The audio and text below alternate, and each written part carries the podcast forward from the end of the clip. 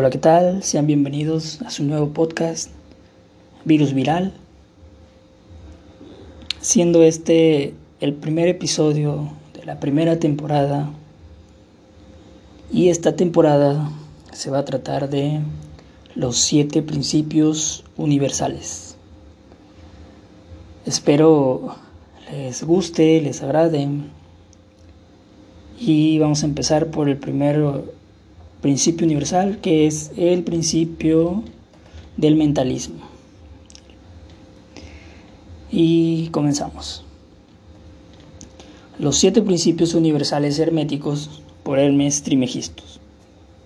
El propósito de esta temporada del podcast y del podcast en sí no es la atracción a ninguna filosofía o doctrina por el estilo sino más bien dar al oyente pedacitos de conocimiento para que sean adquiridos y situar en sus manos la llave maestra que abrirá las puertas del templo interno y conocer parte de la verdad en sí de este pensamiento hermético.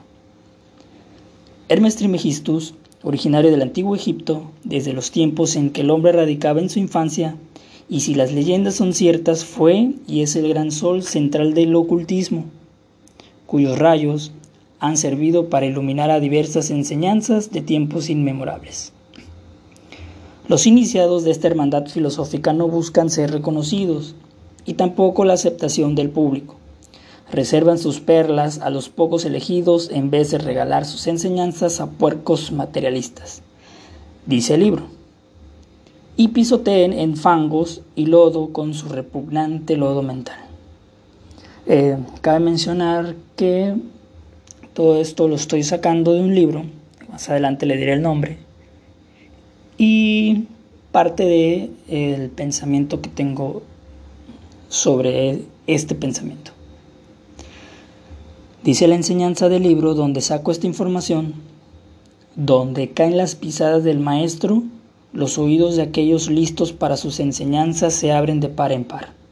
Como dice también, cuando los oídos de los estudiantes están listos para oír, vienen los labios a llenarlos con sabiduría. Así como los labios de la sabiduría están cerrados, excepto para los oídos del entendimiento. Los siete principios herméticos en que está basada toda la filosofía hermética son como lo siguiente. Número uno, el principio del mentalismo. Número dos, el principio de correspondencia. Número 3, el principio de vibración. Número 4, el principio de polaridad. Número 5, el principio de ritmo. Número 6, de causa y efecto. Y número 7, el principio de género. El principio del mentalismo. El todo es mente, el universo es mental. Espíritu y alma. Espíritu es la energía, el alma es el cuerpo. El universo es parte del todo, el todo es absolutamente todo. Esto quiere decir que somos parte de una conciencia, de un algo que hace que estemos conectados. Pertenecemos a la mente del todo. Si todo es mente y todo es mental, quiere decir que podemos cambiar algo con la mente, podemos modificar y o alterar la materia, energía, los elementos, el espíritu, el alma y pues claramente todo. Por lo mismo, de que pertenecemos a Él. Esta capacidad los antiguos maestros herméticos le llamaban transmutación. La mente, así como los mentales, perdón, así como los metales y los elementos, puede ser transmutada de estado a estado, de condición a condición, de polo a polo, de vibración a vibración. Los hermetistas fueron alquimistas, astrólogos y psicólogos, habiendo sido Hermes el fundador de esta escuela de pensamientos. A través de la alquimia nació la química, de la astrología nació la astronomía y de la psicología mística creció la psicología moderna, siendo estas bases de las enseñanzas que radican hace muchísimos años. Entre las muchas ramas secretas de los hermetistas está la llamada transmutación mental y es del cual empezamos a instruir en este primer episodio. Transmutación es un término usado en el antiguo para referirse a la transmutación de los metales, preferentemente bajo en oro. La palabra transmutar significa cambiar de una naturaleza, forma o sustancia a otra, transformar. Entonces, transmutación mental significa el arte de transformar. Cambia estados, formas y condiciones mentales en otros. Así que podemos ver que la transmutación mental es el arte de la química mental. Esto significa más de lo que aparenta. La transmutación en el plano mental es lo más importante aquí, ya que todo esto depende de la felicidad y la forma de ver todo desde el punto de paz y tranquilidad. Como ya dijimos anteriormente, todo es mental. Si el universo es mental en su naturaleza, entonces la transmutación mental debe ser el arte de cambiar las condiciones del universo a lo largo de energía, fuerza y mente. Por lo consiguiente, la transmutación mental es magia. Los alquimistas antiguos avanzados se pueden decir que tenían el poder de controlar los estados del clima para generar tempestades o tsunamis. Pero estos no eran interesados en demostrar su poder. Estos maestros no hacen exhibiciones públicas, sino que buscan trabajar mejor su camino en el sendero de la consecución. Su poder opera a lo largo de las líneas de transmutación mental superior bajo el principio hermético del mentalismo. Todo es mental. Fíjese que hace un par de días platicando con, con un amigo, estábamos comentando algo similar a esto. Em, uno, eh, por así decirlo, se interesa en estas cosas descubre que si es capaz de cambiar todo este rollo y, y de repente te metes, no sé, por ambición, un ejemplo, por querer atraer el poder de la atracción, todo eso, pues empieza a tener dinero, poder, entonces como que te encaminas a lo que es, es todo este rollo entonces mi amigo y yo llegamos a la conclusión de que cuando uno entra, aunque sea por curiosidad, a todo este rollo, que por querer poder y toda esa onda, como que llegas a un punto en el que descubres que lo material pues no vale, o sea, como que dices, pues, pues para qué si, si lo que necesito, lo que estoy descubriendo va más allá de lo material, no, no, no sé si me explico. Eh, les comparto, esto es parte de, de lo que yo pienso y en este caso lo platicaba yo con un compañero. un amigo mío y este... Y, sí, yo, yo le decía, no, pues son como, como los monjes, güey. O sea, estos vatos si quieren pueden tener el poder del mundo, no sé, se ponen a meditar y con su alma andan vagando, conocen todo el, todo el rollo. Y, y, y si pueden hacer eso, pues pueden tener dinero, pueden tener propiedades, casas, chingo de cosas. Y este, de, pero llegan a ese estado espiritual donde dices, pues, güey, esto está mejor que el dinero, ¿no? Y, y, pues vamos a ver qué, qué nos sigue diciendo el libro. Los iniciados, prácticamente hermetistas de menor grado, son capaces de trabajar libremente a lo largo del plano mental. De hecho, todo lo que llamamos fenómenos psíquicos, influencia mental, ciencia mental, etc es lo mismo y no importa qué nombre lleve a cabo. Todos trabajan y se rigen bajo la misma ley porque hay un principio involucrado. El hombre al considerar el universo comunidad no ve más que cambios en la materia, cambios en las fuerzas y en los estados mentales. Ve que realmente nada es, pero que todo está viniendo a ser y cambiando. Nada está quieto. Todo está naciendo, creciendo y muriendo. En el mismo tiempo en el que una cosa alcanza la cima, ésta empieza a declinar. La ley de ritmo está en operación constante. No hay ninguna realidad, cualidad verdadera, fijeza o sustancialidad de la nada. Nada es permanente sino el cambio. Eh, esto nos quiere decir que cuando empezamos a aceptar este principio en el que todo es uno, es como que todo es infinito, o sea, nada, todo, cambia, mm, lo vemos en las plantas, eh, nacen, crecen, mueren, lo vemos en los animales, en nosotros mismos, nacemos, crecemos, morimos. Y, todos regresamos a la tierra, todos este, se supone que de donde venimos y, es eso, o sea, tú ves algo, no sé, quieto, la lavadora en este caso que estoy viendo, la mesa, y, y, tú lo ves ahí, pero en realidad está vibrando, está moviendo a, a, vibraciones menores que no somos capaces de entender. Entonces, esto es lo que, lo que nos está diciendo. Bueno, continuamos.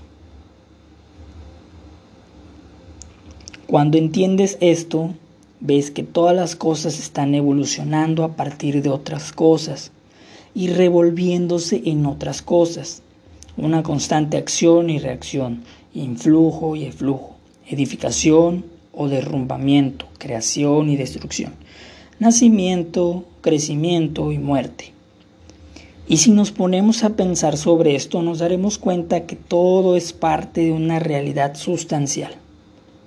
Todos los pensadores filosóficos han reconocido esta realidad sustancial y cada uno de los nombres diferentes como deidad, llámese cualquier título, no sé, Jehová, Jesús, Yahvé, etcétera, etcétera, etcétera, etcétera, o también le pueden llamar como tipo, en este caso, deidad, energía infinita, energía eterna, otros la han llamado como materia, pero este pensamiento hermético se dirige a él como el todo.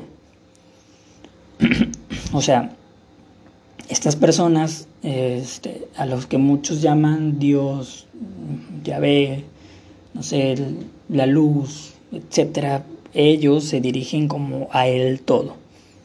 Y a continuación no los explica. Los grandes pensadores que han alcanzado un plano superior al ser afirman que esta naturaleza interna de él todo es incognoscible. Eh, para agregar aquí, no sabía que era incognoscible, obviamente lo, lo, lo googleé. Y si ustedes no lo saben tampoco, pues aquí les, les dejo la descripción que dice que incognoscible quiere decir que no puede ser conocido o comprendido. Eso es incognoscible. Entonces nos dice que los grandes pensadores que han alcanzado un plano superior al ser afirman que esta naturaleza interna del todo es incognoscible, o sea, que no puede ser conocido ni comprendido. Esto debe de ser así, pues nada, sino el todo mismo puede comprender su propia naturaleza y su ser. Todo aquel que ha intentado comprender el todo se ha topado como la ardilla dando vueltas en su mismo círculo ya que los mismos hermetistas consideran que así debe de ser incognoscible. Pues el ser humano en empeñarse en comprender los grandes secretos del universo se ha envuelto en un laberinto de pensamientos por la misma tarea. Y dan el descaro de ponerles nombres o sentimientos o incluso las más mezquinas cualidades de la humanidad tales como celo. Wow. o sea, yo yo cuando estaba leyendo esto dije, o sea, es cierto, esto, eh, eso, eso que está ahí, que es el todo y que formamos parte de él, pues no lo podemos comprender. O sea, las personas que, intentan comprenderlos, pues como lo dice aquí el libro, tienen el descaro de, no sé, decir, pues, no sé, venimos a su imagen no semejanza, o sea, pues no sé, ¿verdad? Pero pues aquí prácticamente te lo están diciendo que, que tratamos siempre de, de, querer aparentar, de querer, de querer ponerle siempre ese nombre a las cosas. Entonces, yo creo que hasta este punto tengo demasiadas cosas que, que decirle, pero vamos a continuar. La razón humana, cuyos dictámenes debemos aceptar mientras pensamos, nos informa cómo sigue el respecto al todo, y eso sin intentar apartar el velo de lo incognoscible. Número uno, El todo debe ser todo lo que realmente es. No puede haber existiendo, no puede haber nada existiendo fuera del todo. De otro modo el todo no sería el todo. Número dos, el todo debe ser infinito, pues no hay nada más para definir, confinar, atar, limitar o restringir al todo. Debe ser infinito en el tiempo o eterno. Debe, debe haber existido siempre, continuamente, pues no hay nada más para haberlo creado nunca y algo nunca puede desarrollarse a partir de nada. Y si hubiera no sido alguna vez, incluso por un momento, no sería ahora. Debería, perdón, debe existir continuamente por siempre, pues no hay nada para destruirlo y nunca puede no ser siquiera por un momento, porque algo nunca puede convertirse en nada. Debe ser infinito en el espacio, debe estar en todas partes, pues no hay ningún lugar fuera del todo. No puede ser más que continuo en el espacio, sin ruptura, cesación, separación o interrupción, pues no hay nada que rompa, separe o interrumpa su continuidad y nada con lo que rellenar los huecos. Debe ser infinito en poder o absoluto, pues no hay nada para limitarlo, restringirlo, constreñirlo, confinarlo, perturbarle o condicionarlo. No está sujeto a otro poder, pues no hay otro poder. El todo debe ser inmutable o no sujeto a cambios en su naturaleza real, pues no hay nada para afectuar cambios sobre él, nada en lo que podría cambiar, ni a partir de lo que podría haber sido cambiado. ¡Wow! ¡Qué profundo! No puede ser añadido ni sustraído, incrementado, disminuido, ni volverse mayor o menor en ningún aspecto. Debe haber sido siempre y debe permanecer siempre, justo lo que es ahora, el todo. Nunca, nunca ha habido, no hay ahora y nunca habrá alguna otra cosa a la que pueda cambiar, siendo el todo infinito, absoluto, eterno e incambiable debe seguirse que cualquier cosa infinita, cambiable, fugaz y condicionada no puede ser el todo. Y puesto que no hay nada fuera del todo, en realidad entonces cualquiera de y todas esas cosas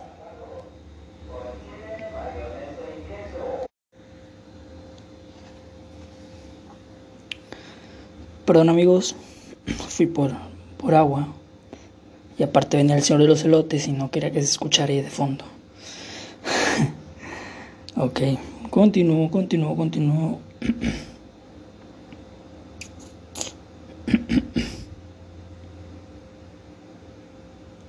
ok. Ahora bien, no nos asustemos. No está estamos tratando de conducirlos al área de la ciencia cristiana bajo la cubierta de la filosofía hermética. Claro, hay que aclararlo. Hay una reconciliación en este estado de cosas aparentemente contradictorio. Sé paciente, llegaremos a ello con el tiempo. Vemos alrededor nuestro eso que se llama materia, que forma el fundamento físico para todas las formas.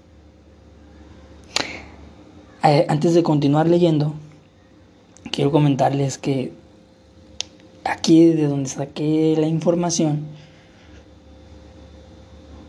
como claro todas las tareas que nunca hice en la primaria, secundaria, pues fui agarrando lo más importante para que fuera entendido para, para el público, en este caso para, para ustedes,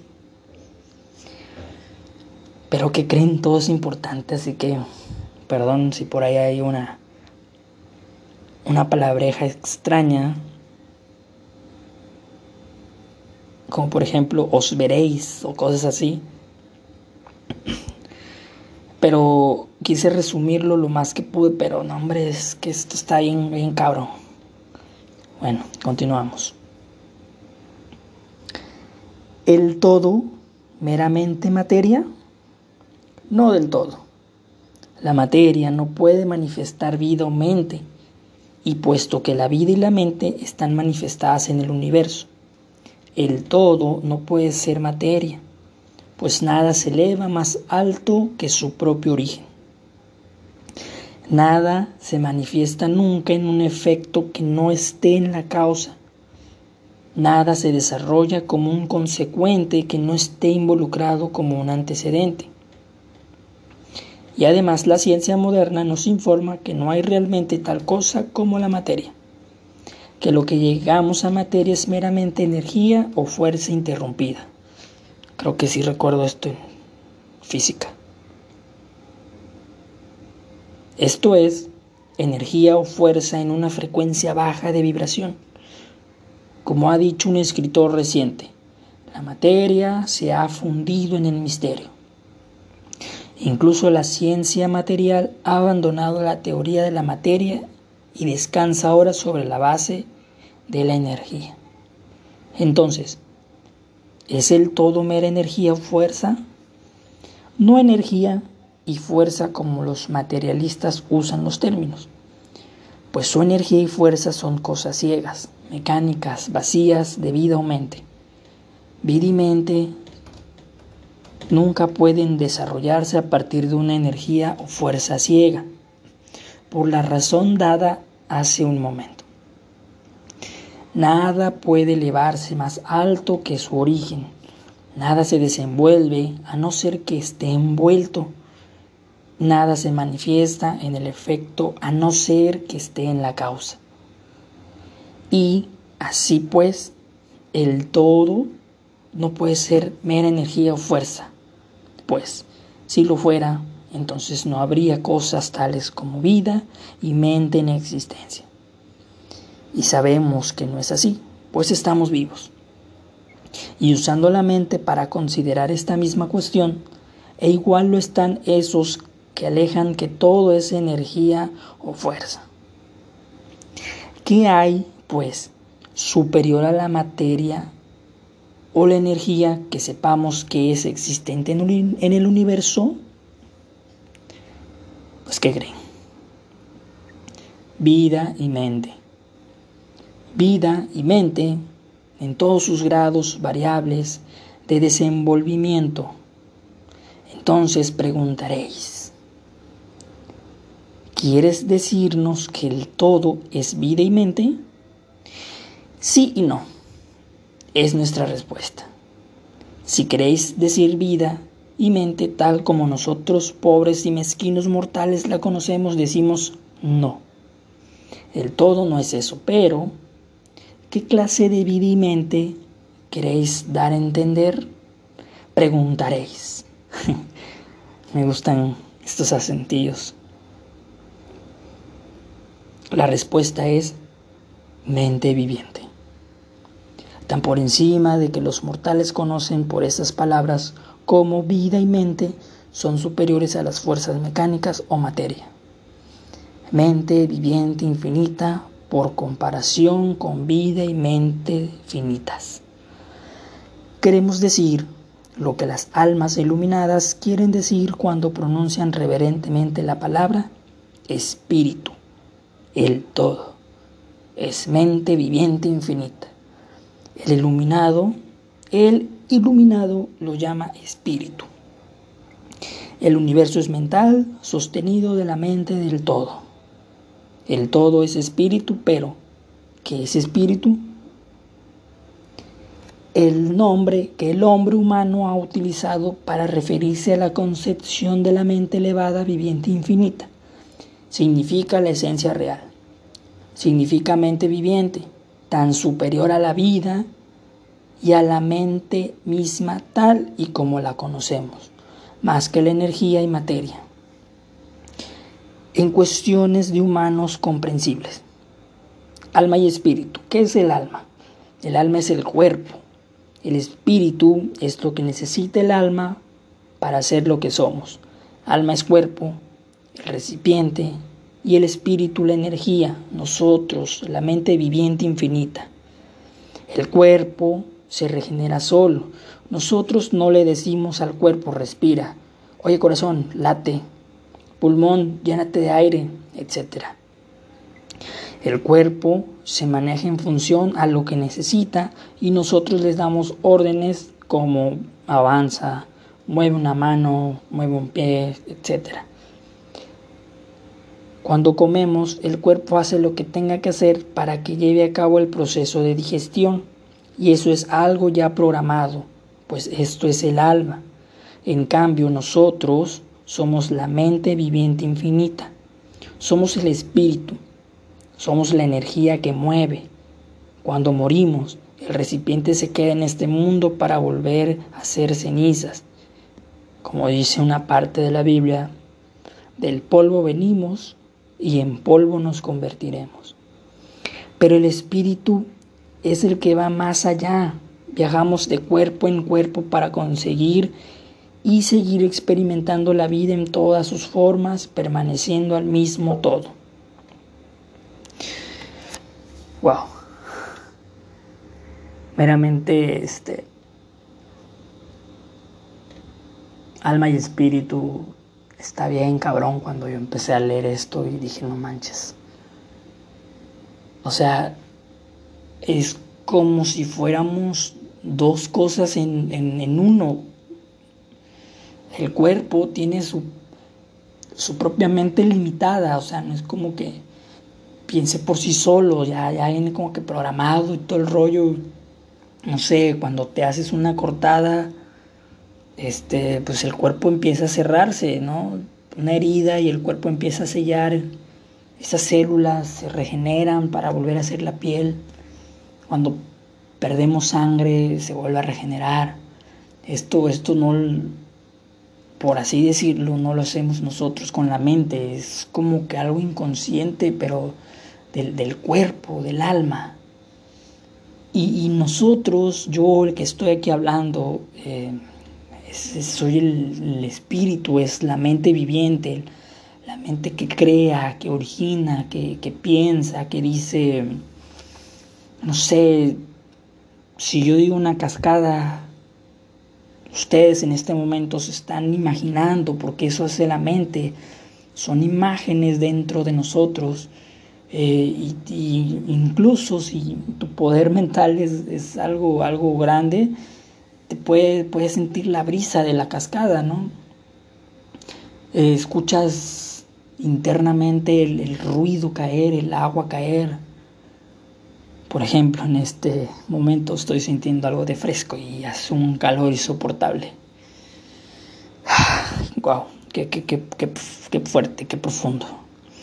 Continuamos. Con base a esto, concuerda en la forma de pensar los herméticos, en cuanto a cómo dice una ley universal, como es abajo es arriba. Nosotros, como mente infinita, espíritu, somos capaces de crear cosas, imágenes, somos creadores también, y con base a esto, el todo, como mente infinita, crea el universo mentalmente, como los humanos crean imágenes. Wow. Uf. No sé, pero hasta escalofríos me da escuchar esto.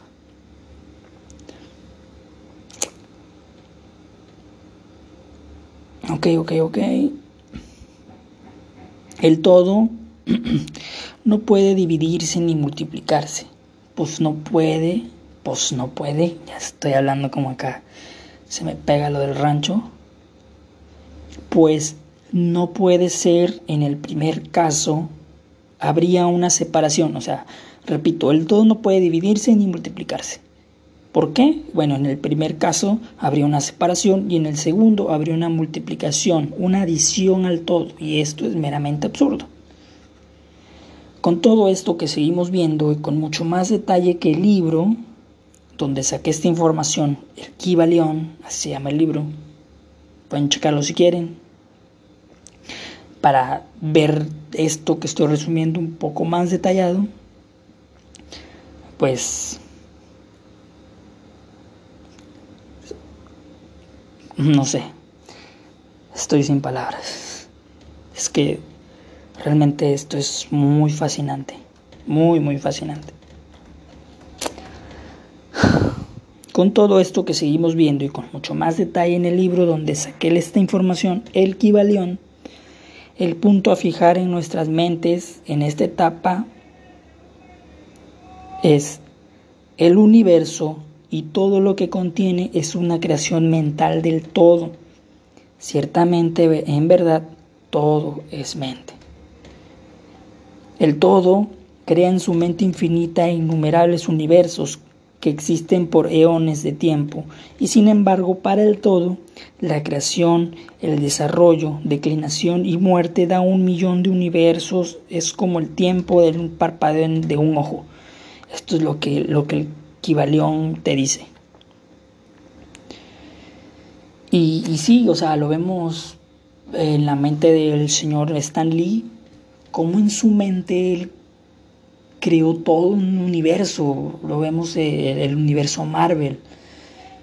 Para aquellos que, este, que, que, están muy empapados del universo Marvel, yo, yo no mucho, solo lo que veo en las películas, pero estas personas que se la pasan leyendo cómics, que, que saben el origen de todo este rollo, eh, o sea, si él en su mente infinita viviente logró crear los superhéroes, los villanos, todo, este mundo, todo está con base a su imaginación. Este, los herméticos te dicen que así como funciona la mente humana, así es el todo. El todo es una mente infinita, todos, estamos conectados.